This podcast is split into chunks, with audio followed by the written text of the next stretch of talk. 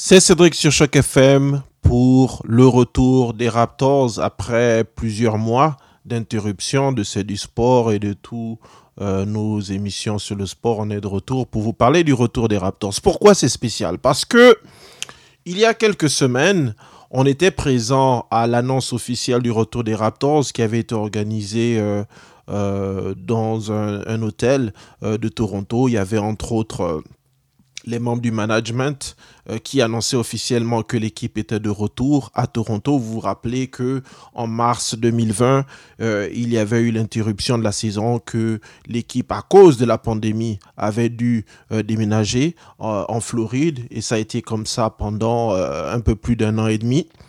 Et pendant ce temps-là, la première année, les Raptors avaient pu se qualifier, avaient même pu arriver au deuxième tour des playoffs, puis avaient été éliminés un match avant d'arriver en finale de l'Est euh, contre, contre Boston, mais qu'ensuite euh, la saison suivante avait été marquée par de nombreuses blessures dans l'effectif et que l'équipe avait dû s'adapter et qu'au finish, il n'avait pas pu se qualifier pour les playoffs. Donc c'est en quelque sorte une saison de reconstruction euh, qui a marqué entre autres le départ de probablement le meilleur joueur de l'histoire des Raptors, à savoir Kyle Lowry, qui va jouer maintenant pour l'équipe du Miami Heat. Mais le, le noyau de l'équipe reste là. Donc on a des joueurs comme Oji Aninobi, qui avait signé un contrat, une extension de 4 ans, qui devient maintenant parmi les leaders de cette équipe-là.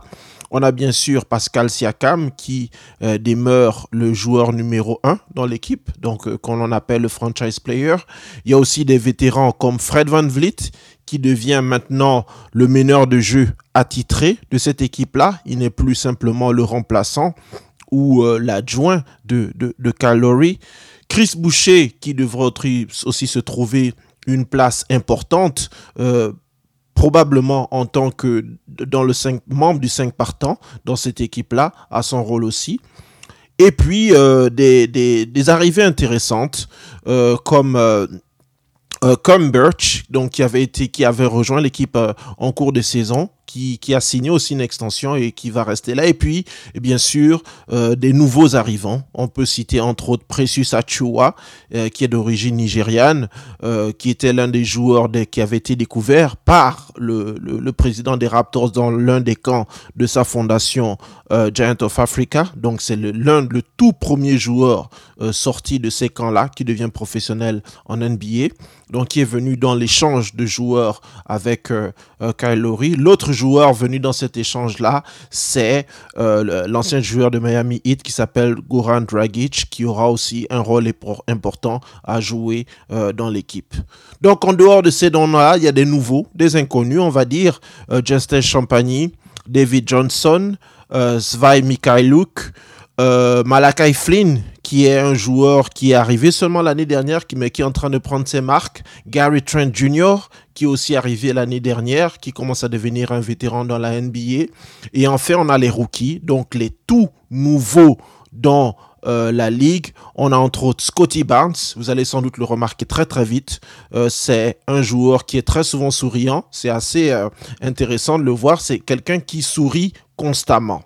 C'est assez intéressant de le voir.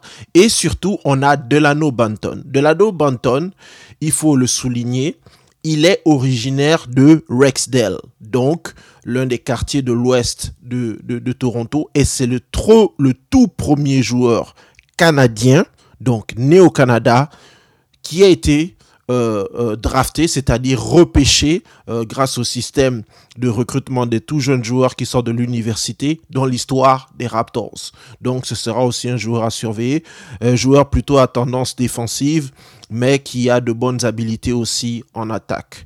Parmi les, le coach, euh, c'est toujours Nick Nurse qui va commencer maintenant, on croit, sa quatrième saison donc on espère aussi un bon retour pour lui. Les assistants coach, Adrian Griffin, Nat Bjorgren, euh, John Goodwill, euh, Jamal Magloire, Trevor Gleason, Jamie San, Eric Coury, Earl Watson, Natalie Mitchell et euh, John Carbocchio. On remercie l'organisation des Raptors de pouvoir nous donner l'occasion à nous, l'équipe de Choc FM, c'est-à-dire Cédric Engon et Étienne ainsi que les consultants qui viennent nous rejoindre de temps en temps de pouvoir vous donner à chers auditeurs et auditrices l'occasion de pouvoir couvrir en français euh, les Toronto Raptors qui deviennent maintenant l'une des équipes les plus connues au monde. C'était Cédric sur Choc FM. Euh, le prochain euh, podcast que vous aurez sera fait par Étienne sur le premier match de l'année des Raptors. Ce sera ce mercredi 20 octobre à Toronto. Merci, on se reparle bientôt.